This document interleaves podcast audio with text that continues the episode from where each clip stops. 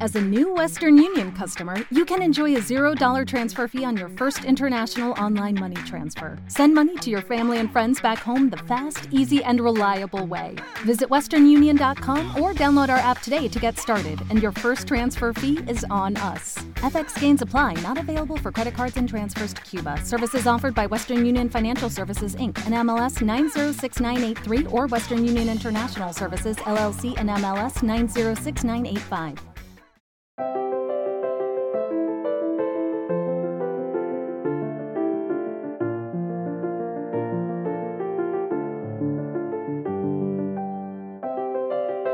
Bienvenidos a Lactando, un podcast de Milcar FM sobre lactancia y crianza con apego, producido por la Asociación Lactando de la región de Murcia. Este es el capítulo 46 y hoy es 7 de diciembre de 2018. Yo soy Rocío Arregui, mm, otra vez, pero esta vez estoy eh, acompañada por una persona que no es vocal de Lactando. Es la persona que en la sombra nos hace las ediciones de los podcasts y es eh, mi persona preferida. que es Emilio. Hola Emilio. Muy buenas. Sí, mi título oficial es Soy el productor del podcast. Bueno, pues. Y director de la red de podcast. Hoy no vienes ni como productor ni como director de la red de podcast. Ah, no, sino... ha dado a grabar aquí antes de empezar. Bueno, pero, le montado los micros. Pero yo le doy a grabar otras veces. Bueno. Hoy, ¿en Sí. calidad de qué vienes? ¿De contertulio? De padre de tus tres hijos. Efectivamente. Vienes en calidad de, de mi marido, de padre de mis tres hijos y venimos a grabar un podcast muy especial. Sí, es un podcast en el que queremos compartir con vosotros, pues lo que, esto precisamente el tercer hijo, ¿no? Lo que nos pasó, un poco eh, compartir con vosotros algunos aspectos del nacimiento de Miguel, de nuestro tercer hijo, que eh, vino al mundo el 30 eh, de agosto. Y hemos, hemos traído este tema ahora en el mes de diciembre por dos motivos. El primero y principal, porque no nos hemos puesto de acuerdo de cuándo hacerlo antes. Y el segundo, porque hemos aprovechado y dado que los cristianos celebramos en diciembre el nacimiento del Mesías, pues eh, es, es mucho decir equiparar eh, a nuestro hijo Miguel con el Mesías, pero es un nacimiento de un niño es, ¿no? Y eso también nos queda claro eh, que el nacimiento del Mesías es eh, un nacimiento como el de cualquier otro niño, no nació enrodeado de oro, sino No. nació en un pajar. Sí, Y, no bueno, vamos a pues, entrar en si nació en un hospital o en una casa, porque Sí, realmente nació en un pesebre, Sí, pero es más o no menos tenía la atención que, que tenemos hoy en los hospitales, pero os dijimos en el anterior podcast que habíamos vuelto, que habíamos tenido un permiso por maternidad. Hablamos también el mes pasado de cuando se ponen malitos y eso es porque eh, Miguel estuvo ingresado, ya lo comentamos. Entonces, claro, en septiembre estábamos en el puerperio inmediato y que viene a ser la cuarentena, ¿no? Un poco el, eh, demos la bienvenida a este miembro, pero fue un puerperio extraño, con muchos días de hospital. Y bueno, pues eh, queríamos o no queríamos dejar de terminar el año sin poner en relación precisamente lo que lo que pasó o lo que lo que sucedió en el buen sentido, ya lo vamos a contar, con el nacimiento de Miguel. Como para nosotros, eh, como dice Emilio, en Navidad se celebra que ha nacido un niño, pues es la manera de hacer un podcast navideño, pero adaptado eso, a la crianza, al parto normal, a la lactancia materna.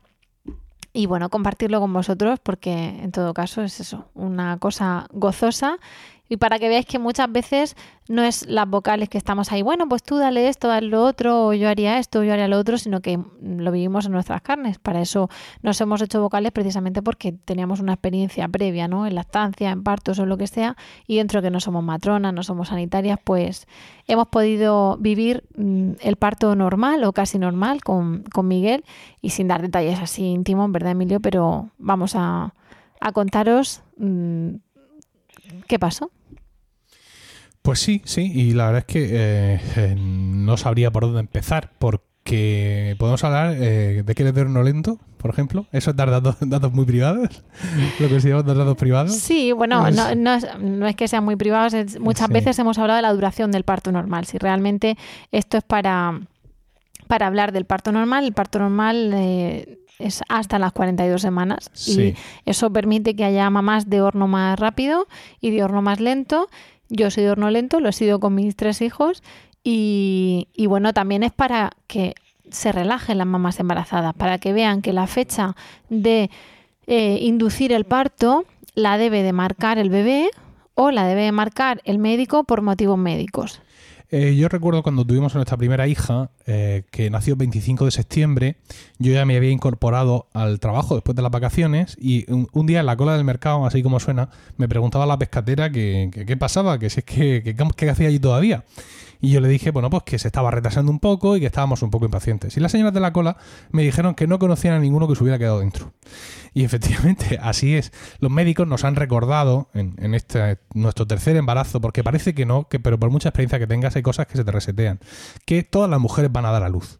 Mm, lo que pasa es que, bueno, pues la medicina moderna establece unas salvaguardas. No te van a dejar que apures eh, tú sola porque tu cuerpo haya decidido, porque las circunstancias naturales decidan que vas a dar a luz en la semana 43 o 44, porque existe un riesgo fetal ya comprobado. Para eso, digamos, tenemos medicina moderna. Y entonces, pues los médicos no te dejan que llegues a, esas fechas y por eso se ponen fechas de inducción. Porque efectivamente, si te dejan, tú al final darías salud. Pero eh, eh, e insisto, estudios estadísticos, comprobaciones, em, mucho tiempo de la medicina moderna estudiando todo esto y dicen no. A la semana 42 lo sacamos de ahí porque aunque saliera solo ya hay demasiado riesgo como para dejar que un niño esté dentro eh, más tiempo. Eso significa que en este capítulo o en este podcast hoy vamos a poner en entredicho lo que cada una de las mujeres ha hecho. No.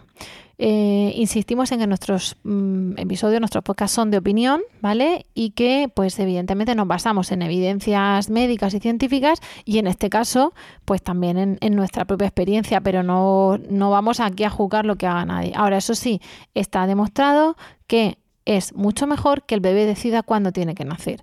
Entonces, eh, para eso hay que dejarlo, no hay que pedir, no hay que sacarlo. Muchas veces después que te lo saquen ya, ¿para qué vas a estar aguantando más de la 40? Si ya está cumplida, que te lo saquen. Bueno, pues no es que te lo saquen, es que salga cuando él quiera o cuando médicamente haya razones. ¿Qué pasa? Que eh, para hacer este podcast, una de las cosas que hemos, digamos que el nacimiento de Miguel es la excusa, el hilo conductor para hablar de la Navidad, de, de que nos ha nacido un niño en Navidad, ¿no? El niño Jesús, pero también para hablar de ese parto normal. Y uno de los Em, de la bibliografía que hemos utilizado es la estrategia para el parto normal, que la pondremos en el. y una guía para el parto normal del Hospital Virgen de las Nieves. Ahora mismo lo estoy diciendo un poquito de memoria, pero lo vamos a poner luego en los enlaces. Bueno, eh, hago un micro inciso. Estamos grabando Emilio y yo, pero también está aquí Miguel, o sea que quizás lo escucháis. Eh, ahora no, que está mamando. ¿Qué pasa? Que precisamente en esa estrategia eh, se ha visto que es el parto normal, ¿no? Y em, lo que se está intentando es una protocolización mínima, una humanización, un control, fetal y un alivio del dolor si es necesario, pero desde el punto de vista de la humanización. Y eso también tiene que ver con lo que hablábamos el mes pasado de la, atención al bebé y a la mamá y el, que no separen ¿no? esas primeras horas de vida. ¿Qué pasa? Que dicen que se estima que los protocolos para la asistencia durante el parto eh, tiene que primar la seguridad y la salud de ambos, pero asegurando también el bienestar. Se entiende además el parto normal como el, trabajo de parto de una gestante sin factores de riesgo durante la gestación que se inicia de forma espontánea entre la semana 37 y 42, ¿vale? O sea que tenemos ahí la duración fisiológica y pues en nuestro caso hubo que darle un empujoncito. Y se tiende a que al parto no intervenido que es el que es asistido sin utilización de procedimientos terapéuticos que puedan alterar la fisiología del mismo. Este tipo de cosas, insisto que las vais a ver, si queréis leerlas podéis profundizar en eso. Eh, ¿Qué hacemos? Pues eh, de momento lo que dice esa estrategia es que las reglas básicas para asistir a un parto normal es que el parto es un proceso fisiológico, es decir, que en la mayoría de casos no es necesaria la intervención, sino más bien ayudar, acompañar, asistir, facilitar, pero no tratar de, curarlo como si fuese una enfermedad, porque no lo es, ni la embarazada es una enferma. Y también que en ese sentido, el, solo si es preciso, el médico y la matrona tienen que tener pues cierta serenidad y ese eh, ánimo de acompañar. ¿Qué pasa? Que nosotros tuvimos que mantener la calma, digamos, las semanas últimas, porque todo el mundo está entusiasmado con la llegada del bebé, todo el mundo te llama y te escribe continuamente y te da la sensación de que no vas a parir nunca, aunque tú sabes que vas a parir, ¿no? Pero eso lo hace un poco más difícil, ¿no? Los, días de calor de agosto, eh, embarazo de nueve meses y medio y los niños mayores haciendo, colocándolos un poco porque en cualquier momento, todas las noches parecía que había falsos avisos de parto, a ver si es que te vas a poner, y eso lo hace un poco más difícil, pero hay que tener paciencia. Sí, y no lo tuvimos, al menos yo. Porque, como he dicho, mm, al menos nuestra experiencia es que, mm, bueno, tercer hijo, tercer parto, pero hay muchas cosas que te reseteas, ¿no? Entonces, nosotros tuvimos una experiencia muy mala con el parto de Isabel, que fue un parto muy intervenido, o sea, prácticamente el, ginecólogo incluso tomó el lugar del niño, quiso nacer él, ya quiso hacerlo todo. Fue inducción y parto muy intervenido. Terrible todo. Eh, el parto de Emilio fue espectacular, así como suena, es maravilloso, Fue un natural. Parto espontáneo y natural. Y todo maravilloso. Y claro, veníamos aquí al tercero y era mm, que queríamos que fuera como el segundo, evidentemente. queríamos otro parto rápido, queríamos otro parto natural, al igual que, a ser posible sin epidural. Ojo, epidural la que lo quiera. A mí me sentó mal la primera vez y no, lo quería. No te disculpes más. Nosotros pero, lo queríamos sin epidural y ya está. Pero yo lo quiero sin epidural porque no voy a ser más leona que nadie. Pero ya, ya hemos dicho al principio que no queremos demonizar a nadie ni mm, juzgar a nadie, pero estamos contando nuestra experiencia. Entonces no podemos estar disculpándonos cada tres frases. Vale, pues bueno, pero eso influye con lo que voy a decir. Sí. Que es que lo queríamos sin, epidural, entonces cuando te retrasas y te lo tienen que inducir, como se induce con oxitocina o con prostaglandinas, duele un huevo. el parto duele más que el parto que empieza espontáneamente. Sí. Y claro, no sabes si podrás aguantar sabes que has parido sin epidural un parto espontáneo, pero no sabes ese. Claro. De hecho, no sabes nunca si vas a aguantar y aguantas. El, problema para Rocío fundamentalmente es que la epidural le sentó muy mal en el primer parto, en el único que se lo ha puesto, en el parto de Isabel. No era ya, como ella dice, por hacerse la, leona o lo que sea, sino que le sentó fatal. Entonces, pues claro, eh, huíamos de esos efectos secundarios que para ella en concreto tuvo la epidural en el primer parto. Eh, luego además hemos tenido durante el embarazo pues, tres o cuatro sustos como hay en muchos embarazos, con lo cual en nuestro foro interno de esta y de mí, de aquí la mamá y mío, era que este niño mm, para la Virgen de agosto ya habría nacido. Y nos las prometíamos felices, porque claro, íbamos a estar todo el mes de agosto con él, luego la baja por paternidad, los días de lactancia, las 10 de últimas, las fiestas de aquí de Murcia. Entonces, conforme pasaban los días, toda esa planificación idílica se nos iba derrumbando. Sí, mm, por ejemplo, llegar del hospital un sábado y el lunes empezar a recibir el correo de trabajo. Claro, claro. Y, Lucky Land Casino asking people what's the weirdest place you've gotten lucky. Lucky? In line at the deli, I guess. Aha, in my dentist's office.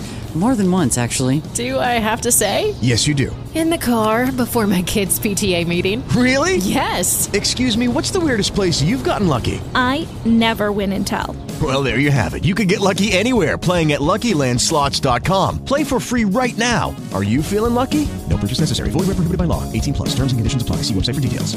Cosa, no, el cole empezó ese viernes, pero bueno, correos de trabajo y dices tú, por favor, que es que mi hijo nació hace tres días y medio. Entonces, no es lo ideal. Entonces, claro, en, ese sentido de cosas, pues no solo porque la gente también está impaciente, en la familia, los amigos, y preguntan, etcétera, sino nosotros mismos, yo voy a hablar de mí en particular, eh, yo estaba muy inquieto. Y esto, y por qué, y otro, y otro monitor más, y fundir la tarifa de datos, no me importa decirlo, ahí esperando los monitores. Entonces, pues estábamos muy nerviosos viendo que se nos acercaba esa temida inducción, pero no porque la inducción sea mala en sí, por así decirlo, sino porque como dice Rocío, eso nos llevaba seguramente a un escenario donde, donde un dolor tremendo por lo que te ponen para la inducción nos iba a llevar a, a, una epidural que temíamos por los efectos secundarios que... Eh, ¿Y qué sacamos de ahí? Que ninguno se queda dentro. Sí. Que hay que esperar el parto normal, que hay que tener paciencia y que se hay que inducir porque médicamente emotivo, bendita inducción. Si tuviéramos un cuarto estaríamos igual. Sí, pero, pero, te lo estamos, te lo estamos comentando estas si, cosas. Un cuarto que no vamos a tener, yo estoy seguro estoy seguro que, pues eso, que, que, la intranquilidad, los nervios, el deseo de tenerlo, de abrazarlo, de quererlo. Los, el, cómo será el, cómo será el parto. Claro, los castillos que nosotros nos hemos hecho en la idea, pues mira, pues nace en tal fecha que nos viene muy bien, por esto, por si lo otro. Aunque al final te quedas embarazada cuando Dios dispone mm, y, le da salud cuando toca, ni antes ni después, pero es inevitable hacernos nuestros planes, ¿no? Bueno, y llegamos al hospital. Sí. Y entonces eh, la inducción, no vamos a entrar en cuestiones técnicas, se empiezan con un propés, que son unas prostaglandinas, pero vamos a pensar que ese propés, o sea, que, tú directamente vas con, en lugar de entrar con dilatación y a falta del último clic, que era lo que me pasaba, vamos a pensar que entramos con dilatación de parto, ¿vale? Hmm. Entonces, ¿Qué dice la guía de asistencia al periodo de No. dilatación? Pues vamos a contar nuestro parto, no todos los partos. No, pero tenemos que hablar un poco de qué es lo normal. ¿Qué se entiende?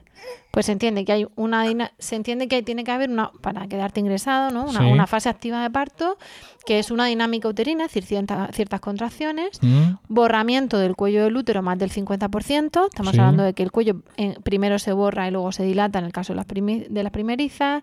En el caso de las eh, que ya no son primerizas, pues se hace a la vez. Es decir, que tú puedes llegar con el cuello a medio borrar y, di- y dilatación de 3-4 centímetros. Puedes ir con esa dilatación no tener contracciones. O la clave es que parezca que el trabajo de parto ha empezado con las contracciones. ¿Qué pasa?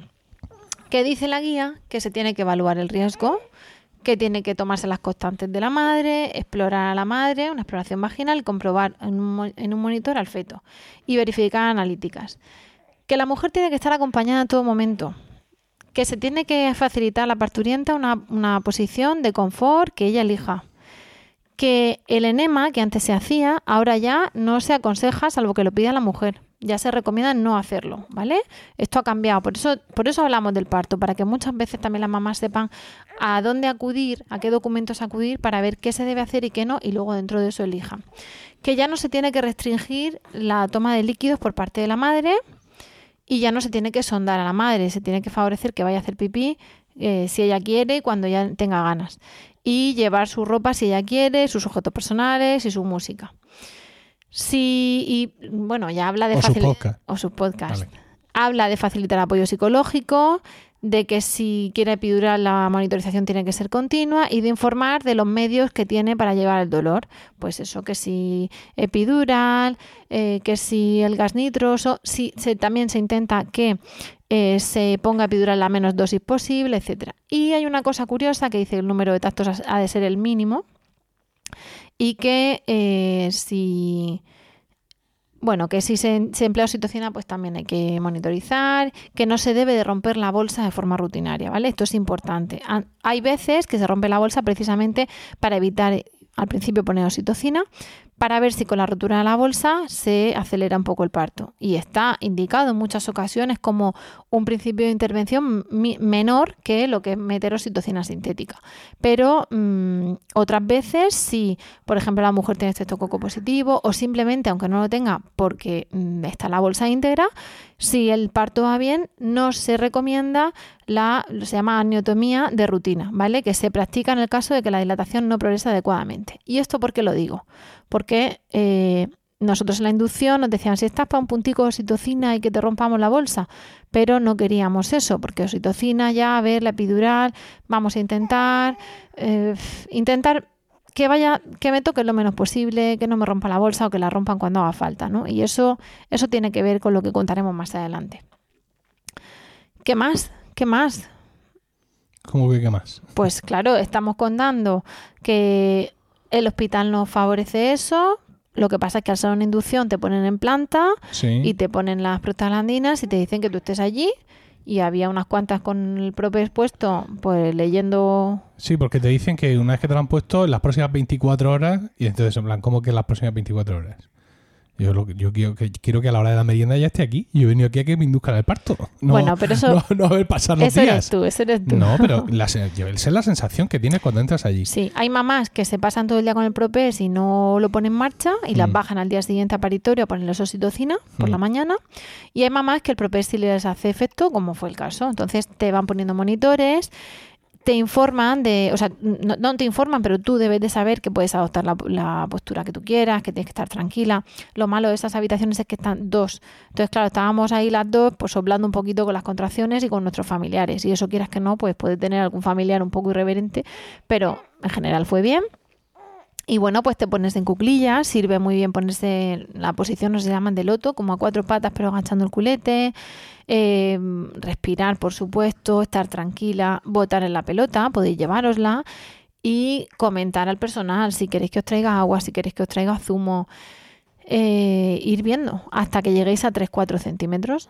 Lo que pasa es que nosotros ya estábamos de 3-4 y era terminar eso de, de borrar, que hiciera clic el parto que empezara.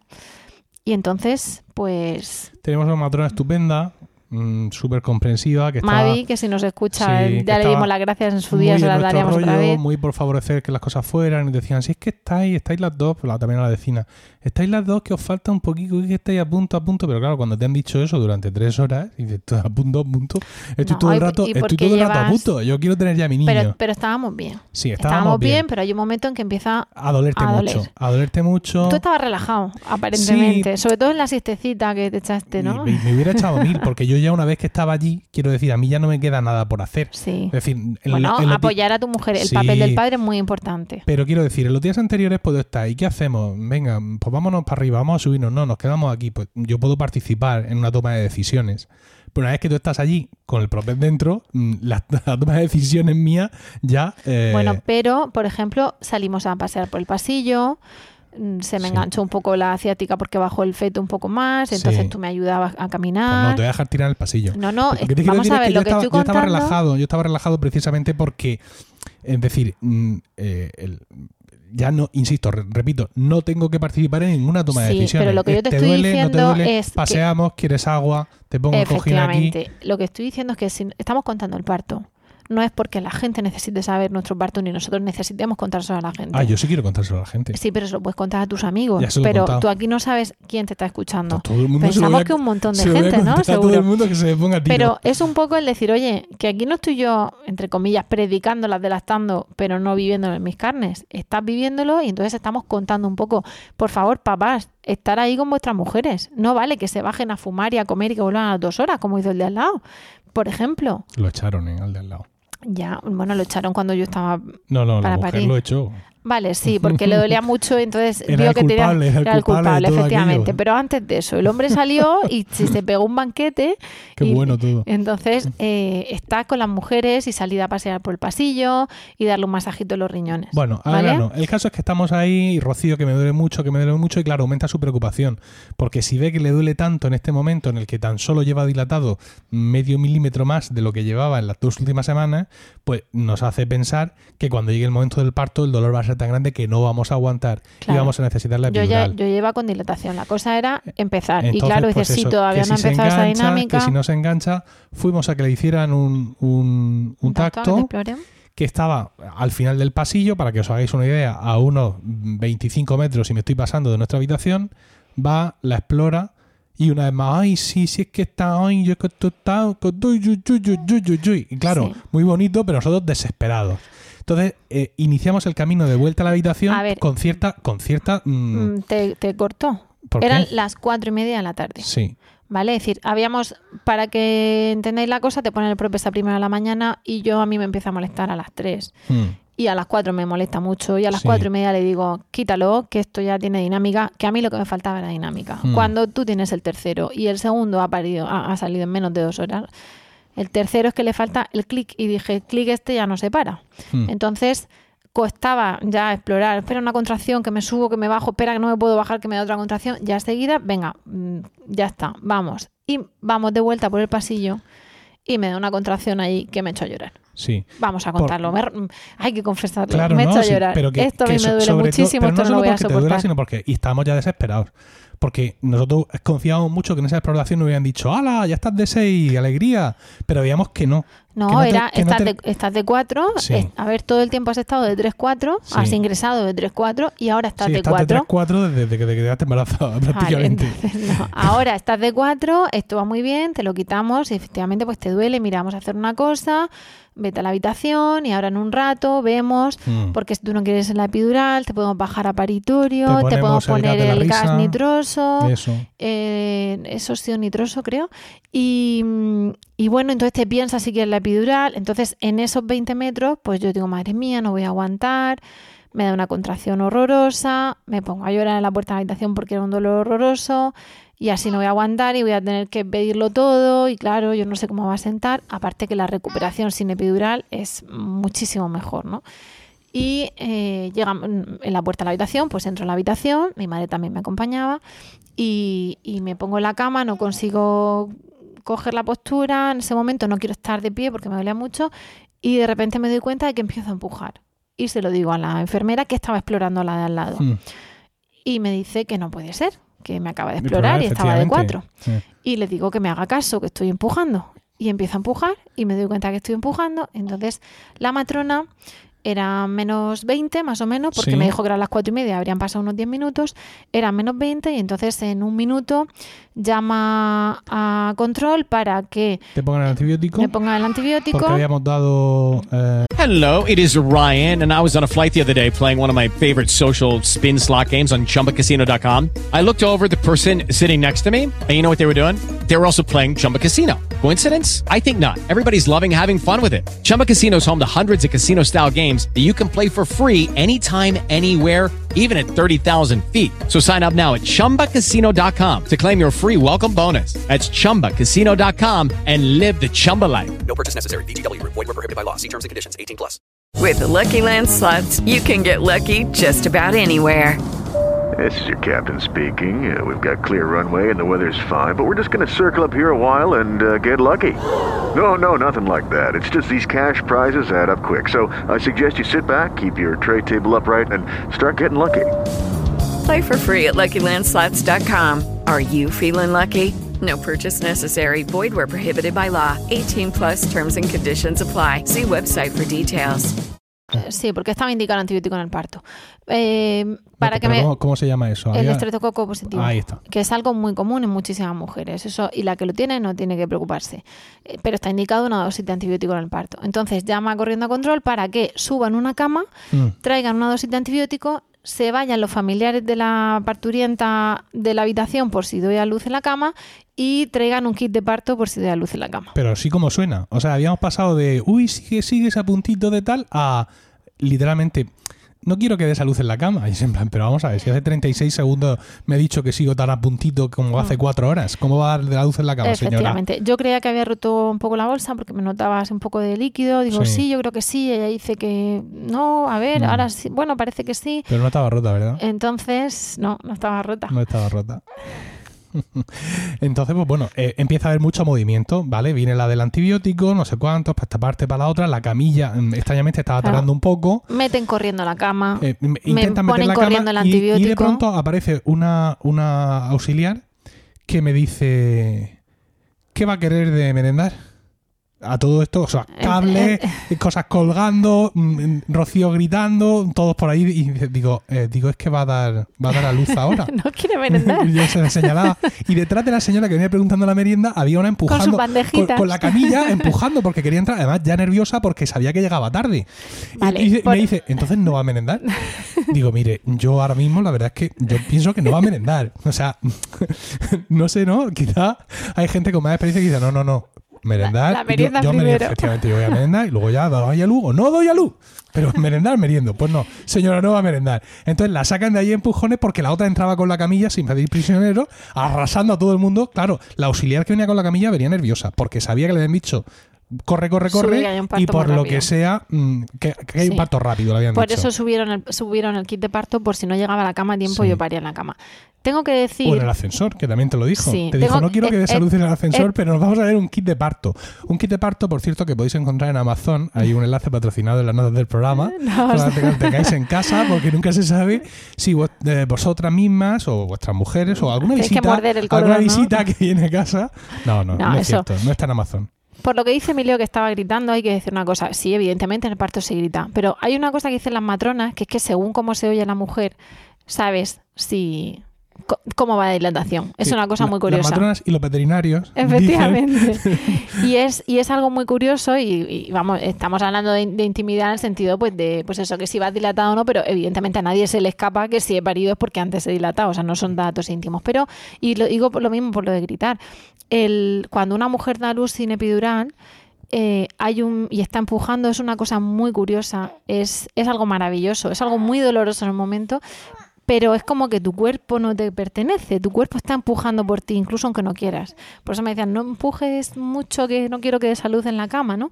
Entonces, tu cuerpo está empujando por ti, es como, como un empujón que tú no, que tú no, o sea, tú lo estás haciendo, pero digamos que no tienes el control. Es una cosa muy, una sensación muy difícil de explicar y, y al final ruges. Por ahí se queja él. ¿Qué le Sí. pasa a ese? ¿Por qué se Pues queja? porque quiere un poco de teta, pero Sí. tiene un poco de gases y tal. Ya. Entonces, Eh, saludo a Miguel. La- el- Es un rugido, es algo muy especial. Ya, el- las que lo habéis vivido y las que no lo, vamos, lo viviréis y se os pondrán los pelos de punta después al recordarlo. En ese momento no estáis para mucha. Bueno, el caso es que ya salimos de la habitación cortando, por así decirlo. Entonces nos dicen a, a- a mi suegra y a mí que vamos a la planta de abajo de los paritorios, porque el ascensor que baja directo desde esa planta solo puede ir eh, la parturienta y el personal Entonces, médico. va la, la auxiliar su- llevando la cama, la matrona conmigo y con el kit de parto Sí. y me dice, no te preocupes que bajo contigo en el ascensor por si dejas si en el ascensor. ascensor. Echamos a correr mm, por, la- por el otro ascensor, por las escaleras. No era especialmente fácil llegar, eso lo teníamos que haber previsto con anticipación. Y yo, mm, yo bajo corriendo, llego a un sitio, eh, de pronto me encuentro en el hall principal. Mi mujer está dando luz, por debajo, por allí. To- Todo como muy de película de Hollywood. Echo a correr, bajo, eh, llego, digo, mi mujer ha bajado y dice, no se preocupe que ahora la avisarán. Estoy en el mismo sitio donde otro día fuimos de urgencias y donde hay otra gente esperando de urgencias de maternidad. Y de pronto enseguida, familiares de Rocío, pasen a la sala, boom, entro con- dentro para la sala y es la sala de dilataciones. Entonces la sala de dilataciones del nuevo maternal de- del Hospital Virgen de la Resaca de, Mur- de Murcia, para nosotros era el el Edén prometido. Porque eh, eh, a- este hospital es nuevo para nosotros porque no tuvimos ahí ni, bueno, esta- estas instalaciones, no el hospital. eh, Las tuvimos a hijos instalaciones, en el otro maternal. Efectivamente. Entonces era un sitio como muy idílico, muy respetuoso, es una sala de dilatación donde te van a bajar, vas a poder estar con tu marido, te bajan las luces, allí mismo haces la dilatación, haces el parto, haces la recuperación, el chill out. Y entramos, eh, y entramos en lo que dicen del parto normal, que sí. precisamente ese, ese maternal es por la guía, que, por- o sea, para cumplir lo que estamos comentando de la guía del parto normal. Entonces, todo esto- Hemos hablado de la dilatación Sí. Y, y se dice del expulsivo que... Me estás eh, cortando el rollo. Te estoy cortando porque, porque te estás aquí flipando. Que se lean luego el enlace. Tenemos que decirlo, no, pero Que no. se que el equipo estético tiene que mantener la calma. ahora. Que la mujer puede estar acompañada, que puede adoptar la postura que desee. Por eso se evita el potro, aunque vemos que me subí al potro mm, corriendo. Que se tiene que hacer un manejo fisiológico. Eh, también se habla de eso, de, de adoptar la posición que se quiera. Y, bueno, no restringir, eh, eh, no rasurar el periné, ¿vale? Para que, para las que mm, a veces os lo ofrezcan. Eh, la episiotomía tiene que ser restrictiva. Esto es ahora algo, digamos, exigible, entre comillas, que tiene que, que haber una episiotomía, o sea, no haberla, o el uso tiene que ser el mínimo. Y la presión sobre el fondo uterino, ¿vale? Es decir, maniobra de Christeler, solo puede ser utilizada con la intención de ayudar al desprendimiento de la cabeza, pero en ningún caso para eh, favorecer el descendimiento, el descenso, no el descendimiento, no, el descenso de la presentación fetal, ¿vale? Es decir, de que el niño baje entero. Esto lo digo porque la maniobra de Christeler está desaconsejada por la OMS y lo podéis ver en, en la estrategia del parto normal. La maniobra de Cristeler es que se te eche la matrona encima, Sí. básicamente. Que se tiene que practicar el menor número posible de actos vaginales y si fuera posible una vez que ha nacido dejar esperar a que el cordón deje de latir y luego no separar al recién nacido de la madre. Bueno, y ahí, esta, está esta cuña científica. claro, pero porque, de- porque vienes atacado el de paritorio, pues los claro, demás no tienen la culpa, a lo mejor van de- Lo estoy conduciendo. de nuevo. Entonces, este nuevo maternal donde todo este, este chill out, toda esta música, todo es maravilloso cuando una no, no entra al paritorio pegando gritos y con el niño a punto de salir. Así que toda esa parte de idilio nos la perdimos. Bueno, Cuando yo, yo entré. solo se ruge, no se grita. Se ruge cuando estás empujando la contracción. Y hay contracciones a cada minuto, entonces tú tienes unos segundos de margen. Mm. A ti te han llamado, pero desde el otro lado Mm. yo llego ahí con la cama y me dicen, Sí. tú eres la que, que estás que vas a parir. Y No. yo ahí em- empujando diciendo que sí. Y me esperan como nueve matronas que y dicen 36 enfermeras y 45 que, que les habían dicho que venía un parto rápido y pensaban que era de la calle, como que había llegado corriendo, pero no, venía de, de una inducción que había ido muy rápido. Y, y entonces me subo corriendo al potro, empiezan todas a hablar a la vez, les digo que si me están diciendo amigo entre ellas, porque si me dicen a mí no me estoy enterando, que vayan una a una, y me subo al potro y vienen las contracciones y ya está mi marido, ha llegado también mi madre después y vienen las ganas de empujar. Y, y- y tienes que empujar y, y favorecer que esa criatura salga de ti. Entonces, en cuanto empieza a coronar, las enfermeras empiezan eh, y las matronas empiezan a jalear a Rocío diciendo que qué parto más bonito, que qué parto más espectacular, que lo está haciendo súper bien, que está siendo una maravilla. que toqué la cabeza y entonces pongo la y en- mano y eso no era exactamente la cabeza, era la cabeza, pero no era pelo. No, porque venía la bolsa sin romper. Es lo que se llama un parto velado. Es decir, un parto en el que eh, durante el expulsivo, bueno, al, al comienzo del expulsivo no se rompe eh, la bolsa y pues nace el niño envuelto en la bolsa. Es, eh, digamos, una cosa llamativa. Hay algunos vídeos de YouTube donde en una cesárea han conseguido sacar al niño envuelto Sí. en la bolsa todavía y eso es muy llamativo, pero claro, en un parto vaginal a empujón limpio y con la mamá rugiendo, usted perdone, pues claro que la bolsa no esté, no esté, esté intacta. Es Porque una cosa muy que- rara porque la que- bolsa se rompe a veces. Bueno, cuando uno he roto aguas, me voy a poner de parto, ¿no? O me he puesto de parto. La bolsa se rompe porque, digamos que el parto empieza con la rotura de la bolsa, ¿no? Digamos, sé que estoy de parto porque he roto aguas y luego ya pues habrá dinámica o no. Y otras veces se rompe durante la dilatación y si no prácticamente en el expulsivo. Hay veces que incluso pues eso se te la rompen justo antes porque si no se le va a explotar en la cara al ginecólogo porque se va a romper en el expulsivo. También es verdad que sería algo un poquito más común si no se rompiese la bolsa a veces para facilitar el parto. Y digo más común porque eh, no hay rigor científico en esta afirmación, pero al buscarlo se veía que uno de cada 80.000 partos nace velado. Entonces, nosotros decíamos que nuestro Miguel era especial. Antes se le atribuía eh, creencias pues eh, mágicas, de ser un niño elegido, de ser un ser mágico. No entramos en eso, pero ¿Cómo que no? Este niño es guapo, pero, pero guapo rabiar. Aparte, daos cuenta, no pasa por el canal del parto. Con lo cual, bueno, la parte que viene ahora del parto, Rocío nos la va a contar porque ella no la vio. Porque ella estaba rugiendo. Entonces, yo le dije, claro. yo le dije que venía velado. El, el- hice, le hice una foto muy rápidamente. Yo no, no me gusta grabar en vídeo los, los partos, pero no por nada, sino porque me gusta estar en el parto, no, grabando. Hay otros papás que les gusta grabar, magnífico, pero yo no. Yo lo grabo en audio, que es mucho más sobrecogedor, ¿vale? Porque luego nosotros hemos escuchado los partos y se te ponen los pelos de punta y vuelves a llorar y a emocionarte como si fuera aquel momento. Porque eso, escuchar solo lo que ocurre sin verlo, yo creo que es el poder de la palabra, ¿no? Un poco el mismo poder al que estáis sometidos ahora mismo escuchándonos grabar este podcast. Entonces hice una foto muy rápido para que luego ya pudiera ver cómo era esa cabeza saliendo. Y las matronas estaban flipando en colores porque eran mujeres con mucha experiencia.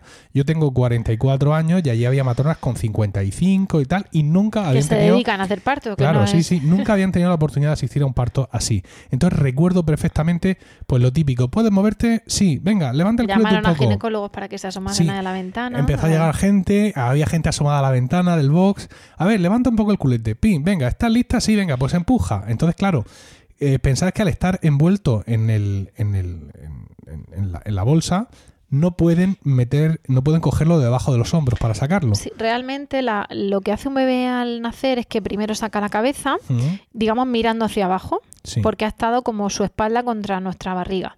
Y entonces hace un giro fisiológico de hombros, de tal manera que se gira y empieza a mirar hacia el techo y a partir de ahí sale. Toma Pero esto. para salir, para sacar los hombros, ahí normalmente es ayudado, ya que está asistido el parto, pues es ayudado por la matrona. Hmm. Pero en este caso no, podía. Entonces, ¿qué es lo que hacía? Pues con, la- con las manos, Era digamos un que... renacuajillo. Sí, lo, mm, mm, lo intentaba coger del cuello, pero claro, mm, se le, se le escurría, entonces daba la sensación como que estaba retorciéndole el cuello, que no era eso, evidentemente, sino que estaba intentando asir bien el, el- Sí. el cuello del niño y sacarlo. Entonces, Me subieron un poco- Rocío un poquito se más sube un poco, pega el empujón final y yo tengo en, mi, los en mi retina grabado el momento de salir el niño entero de dentro de Rocío, envuelto en el saco. O sea, una cosa espectacular, absolutamente espectacular. No, mm, ojalá, mm, tú- aunque os parezca que tengo don de palabras, no lo tengo lo suficiente para describir ese momento y para describir esa imagen que todavía tengo en mí. Se lo ponen encima, todavía en la bolsa, y al ponérselo encima, la bolsa se rompe por abajo, por la zona de los pies, empieza a caer el líquido hacia abajo. Y las matronas siempre jaleando, qué bonito, lo has hecho muy bien, qué parto más precioso. Eso lo van a decir siempre. Empiezan lo, lo vais a hacer muy bien y lo van a decir. Con los deditos así a quitarle los restos. Sí. El niño limpio entero. Claro, no había pasado por el canal de parto. Limpio entero. No lleva sangre. Encima de mamá. Y enseguida se lo sube Rocío y empieza a mamar. Casi en su primer minuto de vida Sí. se le enganchó y empezó a mamar. Claro, imaginaos el- la intensidad de todo. Yo llorando como una magdalena, si podía llorar. Mi suegra emocionada, todas allí jaleando. Había venido gente de, de- de otros rincones de la región a ver el parto. Estaban ahí todos. Sí, una es- cosa espectacular. Eh, digo más, para que os os hagáis una idea, cuando ya pasa el- mm, No me quiero saltar cosas, pero cuando llega el típico momento en que ya te lo cogen para limpiarlo, pesarlo, etcétera, no había que limpiar. No había que limpiar más que alguna manchita que tenía el niño de, de haberse manchado, de estar encima de mamá, pero no era lo típico que lo tienen que limpiar, lo tienen que hacer Sí. porque el niño estaba limpio por completo. Pero ¿no? ¿no? hay, no hay que limpiarlos. A ver, cuando nace efectivamente él lo ve más porque él está de pie y yo estoy semi, semi recostada, eh, o sea, estoy incorporada, pero evidentemente no, no mido lo mismo que mi marido que está de pie y tiene más, más campo de visión desde arriba. Y, y, el, y el bebé, o sea, me lo dan en una bolsa y se pone encima de mí y está caliente como están los bebés, pero con la bolsa em, gelatinosa. Es un, un renacuajillo, por eso lo digo, porque era como resbaladizo. Y le quitan la bolsa, apenas hace un ruidito. Nos lo ponemos, me lo pongo contra, estaba contra mí y le pone una mantita encima para que no se enfríe y empezamos a acercarlo al pecho. Y en ese momento, en ese primer minuto de vida, segundo minuto de vida, repta hacia el pecho, le ayudamos un poquito para que encuentre el pezón y se engancha a mamar. Estamos programados. Nosotras lo podemos hacer bien, lo vamos a hacer bien. Si nos dejan, lo vamos a hacer fenomenal y de una forma fisiológica, normal y con bienestar para nosotras y para los niños. Y si no se puede por algo, para eso están los médicos, enfermeros y resto de matronas y resto de personal. Eh, si además les dejamos y no separan al bebé de la mamá, va a mamar, porque ya hemos visto que, que su instinto les hace buscar automáticamente a la mamá. Además, se conocen el olor del líquido amniótico y en ese momento, como nos lo han puesto encima, nuestra, bueno, en mi caso con la bolsa y en el caso de, de los bebés, a los bebés en sí envueltos en líquido, nos han manchado de líquido y olemos al líquido y olemos a, a comida, ¿vale? Entonces, ese primer minuto, esos primeros minutos son mm, algo para toda la vida.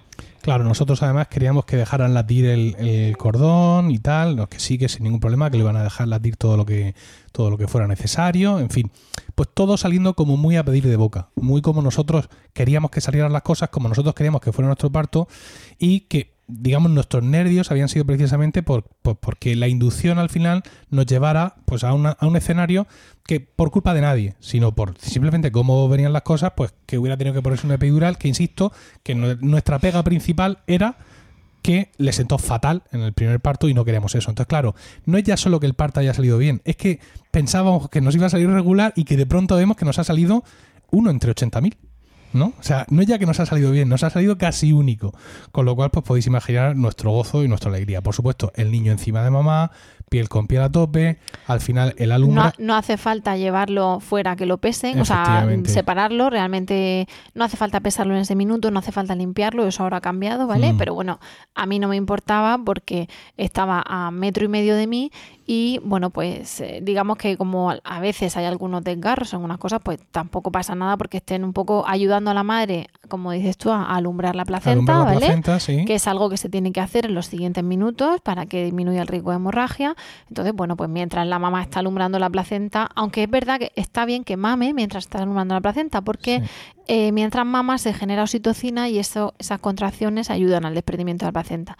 Pero bueno, que aunque alumbras con el bebé enganchado, pues si se va mm, 30 segundos a que lo pesen y lo midan y a ti pues miran que esté todo bien, te revisan, controlan el sangrado porque hay que controlar el sangrado, etcétera, pues bueno, mm, lo consentimos porque enseguida nos iban a dar otra vez a nuestro Miguel. Claro. Y bueno, pues eso. Entonces ya sí, ya hubo un momento en que se fue todo el mundo, que muchos sí, porque había, allí había muchísima gente. Y ya pues nos quedamos nosotros con nuestro niño allí eh, tranquilamente, digamos, haciendo la recuperación, que eso también es interesante, ¿no? El que la, la mamá pueda hacer la recuperación en el mismo sitio donde ha dado a luz, en su mismo entorno, acompañada, etcétera, que no sea como antes que te llevan a otro sitio, en fin. Antes estaba la mujer sola en la reanimación y el marido tampoco podía podía ver al bebé, lo había visto al momento y luego ya hora y media en reanimación hasta que te dan la habitación. Ahora no, ahora precisamente por esa guía del parto y por los protocolos pues se intenta facilitar el inicio de la lactancia materna y ofrecer al padre la posibilidad de tener al recién nacido en brazos y eh, bueno, se le hace cierto, ciertas cosas que también se pueden hacer en planta, como meter, poner una inyección de vitamina K y, una y una mm, pomadita de, de eritromicina, un antibiótico en los ojos, pero bueno, eso no hace falta hacerlo justo en ese primer minuto. ¿Vale? Es decir, que A ver, un momento que ese zagal no se puede enganchar. A ver. este zagal está un poco Sí. revirado. ¿Qué tiene un gas o algo? Sí, está un poco removido. Pero bueno, como también se dice que tras el parto se tiene que revisar el periné y el canal de parto por si hay un sangrado y ver si hay que suturar y tal, pues y luego a la mujer la sean, le cambian la, la sábana de abajo, etcétera, pues la cambian a la cama que luego la va a pasar a, planta, pues eso en un momento dado lo pueden hacer y, eh, y luego te dejan ahí, te dejan a que, a que os conozcáis a que os presentéis, a que tome tu teta, a que lo oláis hay una cosa, mm, bueno, Miguel está al lado del micro, lo escucharéis. Hay una cosa que se decía, eh, era que, somos mamíferos y que la inercia, si las madres no estuviésemos en un hospital, es decir, si estuviésemos en una cueva, en la selva, eh, al nacer, al, parir a nuestro hijo, lo que haríamos sería levantarlo, comprobar que tiene las manos y los pies y olerlo. Y, y eso hacemos. Bueno, y básicamente esto es lo que queríamos contaros, ¿no? Es decir, cómo fue nuestro parto, que son historias que, mm, que muchas, cuando has tenido un niño en nuestro entorno es ¿y cómo fue? ¿no? Pues bueno, te cuento más o menos cómo fue, abundando un poco más en algunos detalles, intercalándolo con todo, digamos, esa, esa, esa normativa que ha leído Rocío, que me ha cortado el rollo de mi narración épica. Sí, porque, porque la gente lo puede escuchar planchando o conduciendo y hay que bajar un poquito ¿Por la qué? ¿Por qué? La gente ha venido a tener sensaciones, a vivirlo con nosotros pero yo no quiero caer en os voy a contar mi parto, yo vengo aquí a hablar de mi libro y ya está. Pero no era eso el título. Sí, pero esto es un podcast de lactando, de crianza y lactancia. Que lo produzco yo y se graba en mi casa y cuento el parto de mis niños de parto normal, que quiero. Y sobre todo porque nuestro parto no es ni mejor ni peor que los demás, es, es nuestro. salvo porque ha sido mejor que los demás de la gente me refiero. Que otros partos, que otros muchísimos partos. Bueno, nuestro parto es nuestro. Sí. Y no entramos en el parto nuestro, entramos en que nuestro parto de nuestros hijos ha sido nuestro. Sí. El parto de Miguel, cada uno ha tenido su parte especial, buena o mala, y el parto de Miguel ha sido muy especial.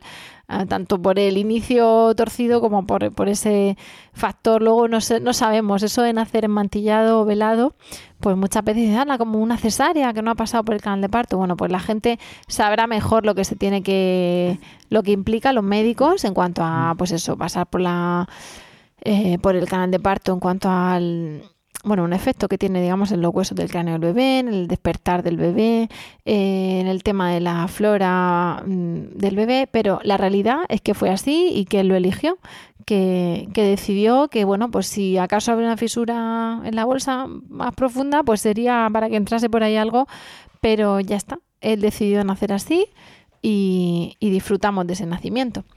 Entonces, eh, eso os queríamos contar, sobre todo Mm, insisto, no para hablar de este nuestro parto, hacerlo así o hacerlo así, sino... Yo sí, yo sí, yo he venido con esa intención. Tú sí, sino para que, pues eso, que veáis que en primera persona las de lactando a veces también vivimos estas cosas y que pues tuvimos la oportunidad y el regalo de vivir eh, el parto de nuestro hijo como un parto al principio inducido, pero luego normal, respetado, con ese bienestar para la madre y para el bebé, con todo lo que supone de, estrés, digamos, ese, un parto para cualquier mujer.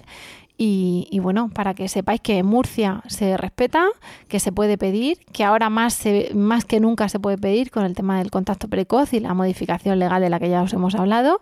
Y bueno, para que si habéis tenido el vuestro y no ha salido como queríais, pues siempre podéis, si queréis tener más hijos, evidentemente, eh, mejorar, ¿no? Eso.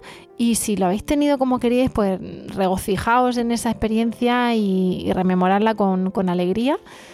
Y bueno, para las que estéis embarazadas, eh, esperarlo con ilusión, esperarlo con, con nerviosismo, porque te pone muy nerviosa, porque no sabes cómo va a ser. Pero de verdad esperarlo con, con una Mm, un nerviosismo ilusionante, con una alegría y con una tranquilidad de ver que os vais a poner las mejores manos, sean médicos, matronas, enfermeras, eh, como vosotros queráis, pero que vais a estar acompañadas y tranquilas. Y bueno, como ya hemos terminado de contaros todo lo que queremos contaros y además acaban de venir los dos mayores que han ido al cine con los abuelos, hemos llegado al final del podcast de hoy. Muchísimas gracias por el tiempo que habéis dedicado a escucharnos y esperamos de corazón que os haya resultado entretenido y de utilidad. Esperamos vuestros comentarios en lactando.org o en emilcar.fm barra lactando, donde también podréis conocer el resto de programas de la red. Nos despedimos. Ahora sí, hasta el próximo programa. Nos vamos a ver el próximo programa en enero. Sí. Y por lo tanto, vamos a aprovechar antes de despedirnos para desear una muy feliz Navidad, unas muy felices fiestas y una entrada maravillosa de año. y como siempre os deseamos mucho amor y, Y mucha, mucha teta. teta.